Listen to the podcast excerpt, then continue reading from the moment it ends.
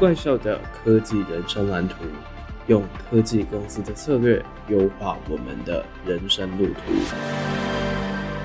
欢迎加入怪兽科技公司，我是王正浩。今天来到我们的特别节目时间，在今年二零二四啊，其实我们在前面跟大家探讨了蛮多，是有关于为什么现在沟通是一件非常重要的事情。因为沟通这件事情，我相信大家每天都在与他人沟通，而且我觉得它的底层逻辑。其实就在于是说，我们要透过沟通去消除各种的不对称性。那在过去，我们邀请了蛮多是有关 PM 啊，又或者是工程师讨论对于不同职能沟通上面，他们觉得可以怎么样做得更好的一些方式。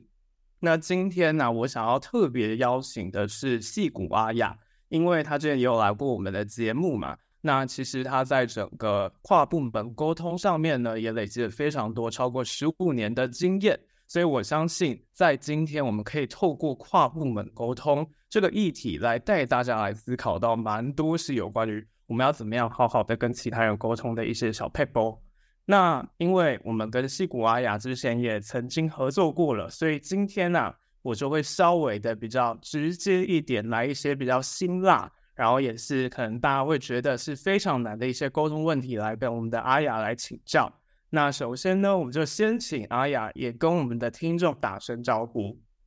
Hello，好，大家好，我是西瓜阿雅，也怪兽科技公司的听众们，大家好。啊，我现在是在戏谷的一个呃新担任创业家，在做一个人工智慧的男装租赁平台。那顾客呢，不用付了月费呢，他可以由穿搭师、造型师帮他做选品。然后我们有上万件商品，人工智慧和造型师选完了以后呢，他就会收到这些已经洗干净的衣服。然后之后穿了之后，穿个几个礼拜，有喜欢的他就可以买下来。那买下来的时候是二手衣，特别的环保。然后另外呢，其他的衣服呢，他就可以寄回来，我们会清洗之后再寄到美国各地给其他的人，循环时尚。每一件衣服都可以用到它最后的寿命，但是收到衣服的时候还是看起来像新的一样，因为平均一件衣服租三次就会被卖掉了。那我在创业前呢，大部分是在这个大的科技公司带领跨部门的团队，包括在 Facebook 担任这个 Meta 的电商的产品经理。那在那之前呢，在 eBay 担任部门的产品长，负责新兴国家非洲、亚洲、南美洲。然后另外呢，我在那之前在麦当劳，你现在如果用手机点餐寄到你送到你家的话，外送餐就是当年我在全世界各国帮他们创建的啊、这个点餐系统。那早年的经验，在美国的零售集团，像是 Target 啊，它是美国第二大零售集团，然后等等这些公司做过行销，也做过这个数据分析科数据科学家。那因为我带领了很多团队，像是这个工程啊、设计啊、产品啊、业务啊，呃等等这些团队，所以今天要来跟大家谈跨跨部门沟通跟这个这个办公室政治。没有错，因为我觉得其实我们现在在市面上会看到非常多教你怎么样子去好好的透过说服力的方式去跟跟其他人沟通，但是往往有一些比较是像是公司文化这种部分，其实也是我们必须要去面对到的议题。那这种东西通常啊，对大家来讲是比较难去着手的，因为大家可能从小到大我们的教育方式可能就是比较亚洲文化，会希望是说。可以跟大家好好的相处，但是其实，在沟通当中，我觉得也是有一些东西是值得来细部的跟大家继续讨论的。那首先，我想要先从一个比较简单的方面来探讨，就是语言沟通。我相信有一件事情蛮重要的，就是我们到底有没有办法和其他人的这个资讯对称是有起到关系的呢？因为其实有一个人很常会遇到的问题，就是说，其实有时候我们会在各种沟通的状态之下，有些人就会拖到最后一刻，他就直接跟你讲说：“：“I say，我没有办法啦。”然后他就直接爆炸给你看。但是其他人大家都这么的努力做事，然后结果就会有一个雷队友，就会因为他的这个状况让大家开天窗了。所以我想要请教阿雅的是，遇到这样子的问题，他在前期有困难不说，他觉得他自己很厉害，然后结果最后。东西做不出来的时候，我们要怎么样子去预防这样的问题？有没有一些沟通上面的对策呢？哦，我觉得首先很重要的是，这个一个做一个东西呢，绝对不能是一次就做到底。所以应该很多东西都要分小块小块嘛，对不对？所以就有点像是。哦，我们如果说制作一个专案，一定有不同的里程碑。那像这样的人，我就很很需要，就是很建议大家，就是说把这个做这个产品的部分，或者是专案的部分，把它分为小块，所以你可以提早就知道他做不做得出来。那另外，我觉得很重要的是，你一开始在跟大家开这个规格的时候，有时候大家就会一下子就是讲得很呃很很广，就是说，哎，你觉得你下个礼拜可以把这个报告做出来吗？然后可是你可能没有讲清楚，这个报告里头要有 A、B、C、D、E 这些事情，对，所以我觉得很重要的是，你有没有很清楚的，我们在产品管理里面叫做 grooming，就是这个 product backlog grooming，就是你在梳头有没有梳理这这个呃梳理会议，就是说在梳理会议的时候讲清楚，梳理会议什么意思呢？比如说你如果你今天去中午去吃排骨饭，然后你。没有跟老板说你要，老板如果没有问你是要卤的还是要炸的，然后也没有问你要不要加辣，然后老板就自己去闷头去做了，做出来之后呢，发现你要炸的，而且你不要卤的，而且你还要不要加辣，不要加葱，这个时候呢，就发现做出来不是你要的，那是一样的，就是通常做不出来，最后做不出来，可能是梳理会议的时候没有讲清楚。哦，我要这个是因为我要把它切成五块哦，而且呢要加辣哦，葱还要挑出来哦，我要现炸的哦，你不要给我那个。之前的人已经放早上放到现在的哦，所以很重要的是你有一个梳理会议，让确保对方已经知道他真的要提供的东西是什么，再来你再把它切小块，确定说他每一步不会到最后一刻才发现做不出来。嗯，这个确实就是我们在去梳理每一个环节上面，其实它就不是一步到位的，它其实是必须要去分阶段去执行。那我觉得在这沟通的当中，其实我们就算是分阶段啊，可能还是会在中间遇到一些状况，就是，诶，我跟你讲话，结果你好像跟我理解的上面是有出入的，又或者是有些人就会直接情绪勒索，就是说，为什么你连这个都做不到？又或者是说，在上下级关系的时候，我们可能是碍于，可能是会觉得是说，啊，老板提出来的要求，我们必须要好好的去做到。这个时候就会有一点是说，我没有办法跟原本的那个目标对齐，就可能会是说，好吧，那我就妥协好了。那在跟对方，不管是情绪勒索啊，又或者是说，其实我们沟通上面是有落差，然后结果我们好像是抓不到重点的那个时候，该怎么样子确保我们是有效的一些沟通？我觉得你要给对方这个范例嘛，版本这个，嗯、所以比如说你跟对方讲话抓不到重点，那你就跟他说没关系。今天我给你一个表单，请你帮我填一下。请问这个我这要办这个行销活动的目标是什么？我们预计的指标是哪会有？比如说是什么？是哪一个指标？甚至是是是希望客人越来越多，还是现在客人的留存率变高，还是他们推荐朋友的这个变多了，还是他们看 IG 的？这个呃点阅率的按这个按爱心的数量变多了，那是多是多多少？好，多多两倍，多两倍是在什么时候之内？你是三月一号还是五月十号之前要提到？就是你给对方一个表单，因为对方可能讲不到重点，是因为他根本也不知道什么东西对你来说是重点，对吧？所以你给他一个表单，让他清楚的，就是对不？请他让他填清楚就可以了。那一样的，如果是你自己。就是抓不到重，就是他他如果真的讲东西东讲西讲，然后你的表单也还没有很清楚的话，你可以问他几个黄金问题，比如说你到底想要达成什么目的，或者是你想要解决什么痛点，What problem are you trying to solve？然后还有比如说你你可以这个人讲不清楚，那没关系，你去了解一下他的团队。大方向上，他老板是负责什么单位的？他们在意什么？比如说，哎，这整个部门他们的目的就是需要有人点了广告之后，那个购买的新客户的购买率要增加。所以，不管这个人重点在哪，最后他一定是要支援这个部门的目标嘛。所以，你可以从他的部门的分工来了解他真正在意的是什么东西。至于情绪勒索的话，我觉得。对方可以勒索你，你不一定要买账啊，对吧？所以你可以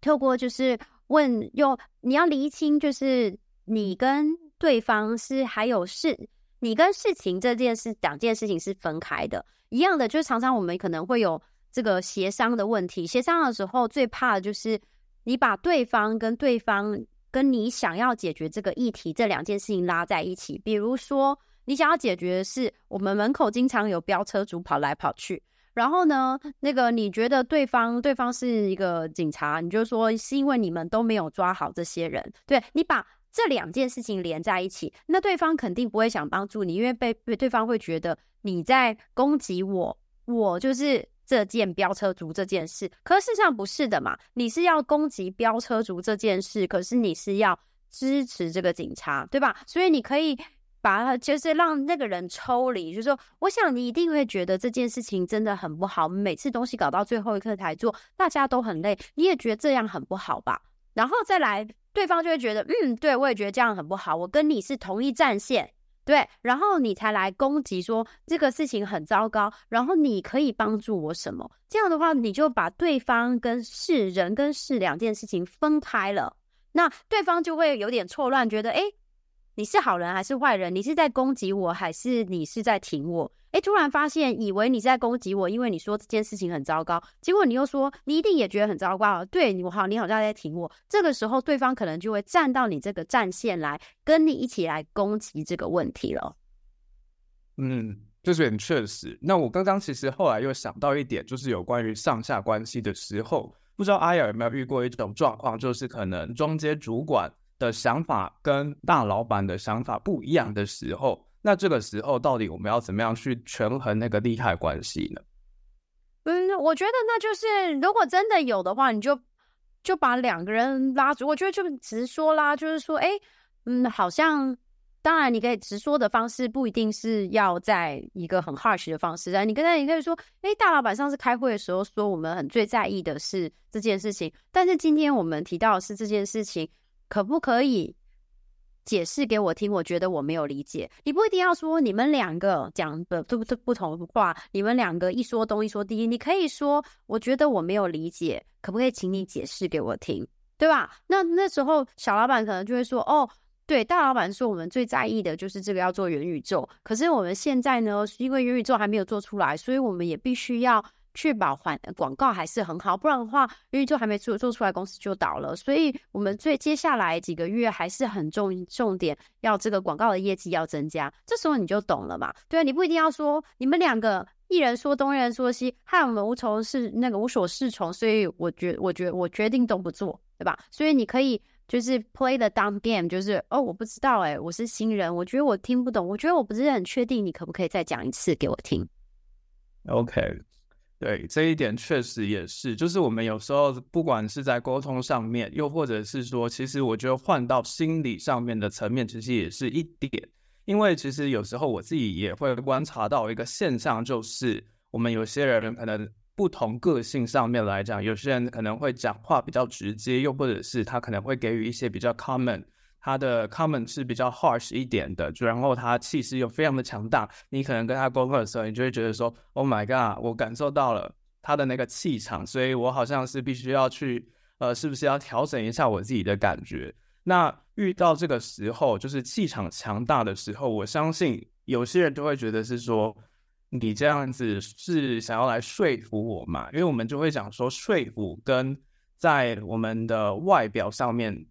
就是那种心理上面可能是不认同，但是外表上面可能就会说好吧，我就认了的这种状况。我想要知道的就是有关于，如果在遇到意见可能是你有点不知道该不该接收的情况之下，要怎么样子是我们这个阶段如果想要去跟别人好好沟通，可以去试着去说的一些方式。怎么样给别人反馈？我觉得很重要的一点就是，首先你。第一，你得得先问你自己，你给这个反馈是纯粹你是想要发泄你的怒气，还是你是真心为别人好？因为反馈是这样，反馈其实是礼物嘛，你是帮对方更好。可是有时候我们自己也会忘记，因为我就是想讲，你就是猪队友，你烂爆了。对你，我其实只是想要自己发泄，然后所以你得首先自己检查自己，对自己诚实。然后了解你有没有是为了对方更好，这个好的初衷来讲这件事。好，确定了这件事情了以后呢，你可以来就是告诉对方这件事是啊，事实是什么？就是不，千万不要讲那种的，你每次都这样。他真的有每次都这样吗？没有吧？你在夸大，对不对？你最你最喜欢看到别人不开心了，你怎么知道他最喜欢看到别人不开心了？对吧？但是你可以说的是事实。上次我们作业说在这一天要交，然后主你你答应我晚上那天晚上会给我，结果你没有给我，导致当天晚上我很担心，所以我只好自己把它做完了。到了隔天早上，我才发现其实你隔天早上寄给我了，所以我浪费了一个晚上，然后而且做的东西也没有用到，害我没有睡好，隔天去老板报告我就都就是精神不济。事实。讲完事实了以后，你要讲你的感受。没有人可以挑战你的感受嘛？我可以说，你是一个，你是一个这个很机车的人。他可以说，我觉得我们也不是一个机车的人。可是你可以说，我觉得你没有把这件事情，好像你好，我会觉得你好像没有在意这件事。你如果说你没有在介在意这件事，对方可以说。我在意这件事，你怎么知道我们在意这件事？可是我可以，如果说我觉得我感觉你让我觉得你没有在进行在意这件事，你不能 challenge 我的感受嘛？这就是我的感受嘛，对吧？所以另外还有呢，就是你可以告诉对方你的影响，他对你的影响是什么？因为你没有做这件事，所以你导致我晚上没睡好。所以我不是没事要来跟你找茬，是因为你影响到我了。所以我只好告诉你这件事。那我告诉你这件事是希望你更好，因为我真的很想要跟你好好的当个队友。我也觉得你以后还会再跟别人做队友，所以希望你做得更好。所以我想这几件事情是很重要的。然后当然还有就是，就是我觉得给 feedback 要及时啦。就是如果你说你去年的这个时候是那个故故意没有带伞，然后还那个把我的伞拿走，谁记得去年的时候是干嘛的？所以。你最好如果有不开心，马上就要告诉对方。那顶多等个一天两天，告诉对方，不要过了好几个月才说你那个时候多大，我怎么知道我那时候怎样了？谁记得啊？真的，因为我觉得在沟通上面，有时候就是大家会只想要把自己想要讲，然后想要去发泄一些情绪上面的东西，但是事实这一点有没有办法去厘清，说到底要怎么样子？告诉对方的东西是他可以去改善，而不只是我们的情绪发泄，也是一件非常重要的事情。那在第一 part 的最后，我想要来聊到的一点是有关于政治斗争，因为最近我看到蛮多，就是不管是可能是社群上面就会有人提到，是说其实有时候就是因为我们在政治上面，就是在整个公司的文化上面，可能跟我们有一些比较不合的地方，所以我会想要离职。那在 PM 的部分，其实我们除了要去要资源呐、又或者是去处理各个跨部门沟通相关的问题，其实无可避免的就是会涉及到说，在要资源的过程当中，有没有办法去对齐整个啊、呃、派系的关系，有没有去厘清这整个的局？但是观察到这一点的原因在于是说，我们有时候去参与政治的时候，有时候就很可能不小心踩雷，那踩雷之后。结果我得罪了这个主管，他就不想要跟我好好的合作，或者是说，其实可能在不同的派系之中，可能一个是 A，一个是 B。那在这种不同的权衡利弊关系，我相信政治的方面其实也是我们在去要资源或者是在沟通上面非常重要的一个课题。那不知道阿雅自己。如果面对到所谓的政治斗争这件事情，是会怎么样子去看待？要怎么样子去 handle 这样的一个我觉得很难解的问题？嗯，我觉得首先最重要的是，呃，到底对方在意什么？你在意什么嘛？那但但我觉得很多时候大家会把它以为是一个零和零一游戏嘛，觉得说，哎，你你想要多，那我就一定会变少。可是有时候不一定啊，很多时候，比如说以最最经典的一个 MBA 的案例就是说，哦有两个姐妹，她们两个就说我都想要这个橘子，所以她们就说好，那我们一人切一半，一人一半的橘子。可是呢，她们后来讨论之后才发现，原来那个姐姐想要橘子，因为姐姐想要用橘子皮去做烘焙；妹妹想要橘子，因为妹妹想要打橘子汁。所以事实上，一个需要皮，一个需要肉，没有人需要一半的橘子。所以很多时候呢，是大家会。讲这个 position，position 跟 interest，position 是什么？是我要橘子，interest 是什么？其实背后的原因，真正的兴趣，兴趣是我要来打橘子汁。对吧？所以其实大家，但是大家可能就只会一直讲，本身是我要橘子，我要橘子，我要橘子，就不会讲到背后到底是想要什么。所以其实了解他背后想要什么重要。比如说对方说，我觉得我们想要多一个工程师，为什么？哦，原来是因为他们需要这个工程师来做这个功能。可是那这时候我会说，哎，我们如果做这个功能，是因为要避免有客人这个没有还衣服，所以我们需要有这个提醒之类的。那好，我们暂时我们也很需要这工程师，可是我们团队有几个实习生，那要不下一季先借我们这些工程师，我请实习生帮你手动去通知这些客人，好吗？他就解决了问题嘛，对吧？因为他其实没有需要工程师，他只是需要有人去提醒客人，对吧？所以我如果有实习生提醒客人，还是解决了你的问题。但是你给我，你把工程师给我，我就可以去做我现在没有工程师不能做的事了，对吧？所以很重要的是，你必须了解到底他背后的 interest 到底是是什么。然后另外就是在。哦、呃，有时候在叫资源的时候，因为很多政治斗争，很多时候其实是获取资源嘛。那获取资源其实很重要的，其实有一些心理学的嗯概念，大家可以参考。比如说这个包包一百元，嗯，我不确定要不要买，一百块感觉有点贵。怎么样让别人想要买这一百块的包包呢？你就是跟他说这个包包一百元，另外你也可以买另外一个包包，这个包包第二个包包看起来很烂，可是第二个包包要八百元哦。这时候突然对比效应，第一个包包就感觉超划算，一定要买。对，一样的道理，就是你如果跟朋友出去约会，如果你长得很正的话，你要带朋友去吗？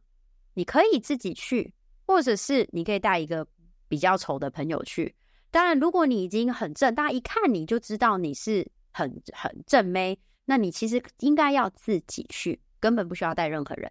可是如果你是一个长得比较抱歉的人的话，你要带朋友去吗？要，要带哪一个朋友？要带一个跟你长得差不多的朋友，因为这时候对方就会觉得对比效应，他就会觉得你们两个差不多，那大部分的人都长这样吧，不会觉得你特别丑。所以很很多时候可以用这些一些心理学的方式来，就是来这个提提，让大家觉得你要资源的时候，让大家觉得你提的提案更好一些。OK，所以我刚刚。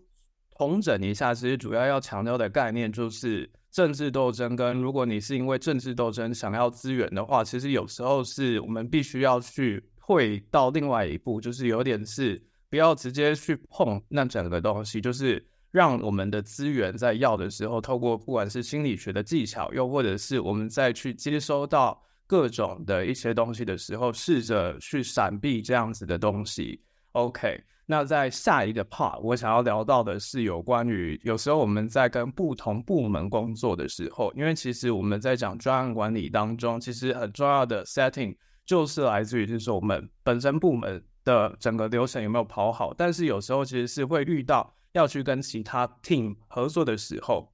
尤其是大公司，其实我觉得每个 team 它都会有各自的 agenda，我们都有固定的 priority 已经要跑了。那可能有时候我们是希望去拜托其他人做事情，但是它不见得是我这个 priority 要做的事情。而且我们都知道，大家都是爆炸忙，有更多重要的 project 要进行的时候啊，如果要拜托别的组，拜托你优先来帮我做这个事情，那阿雅会怎么样子去说服他来帮助我呢？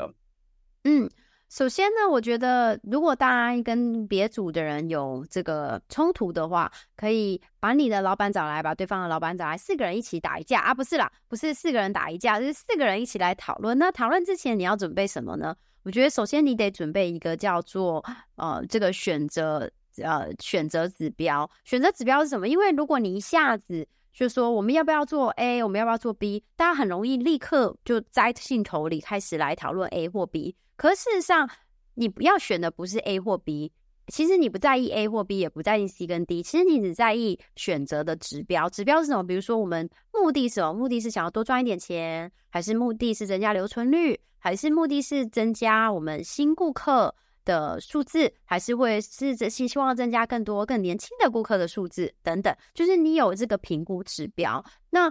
很多时候呢，大家会一下子跳进 A 跟 B、C、D。那如你可以先跳，就是拉回来说，我们先来讨论看看评估指标。因为大家在想评估指标的大的时候，大家都没有那么聪明，不会一下子就想到说，哦，这个评估指标如果我投比较高分的话，就比较。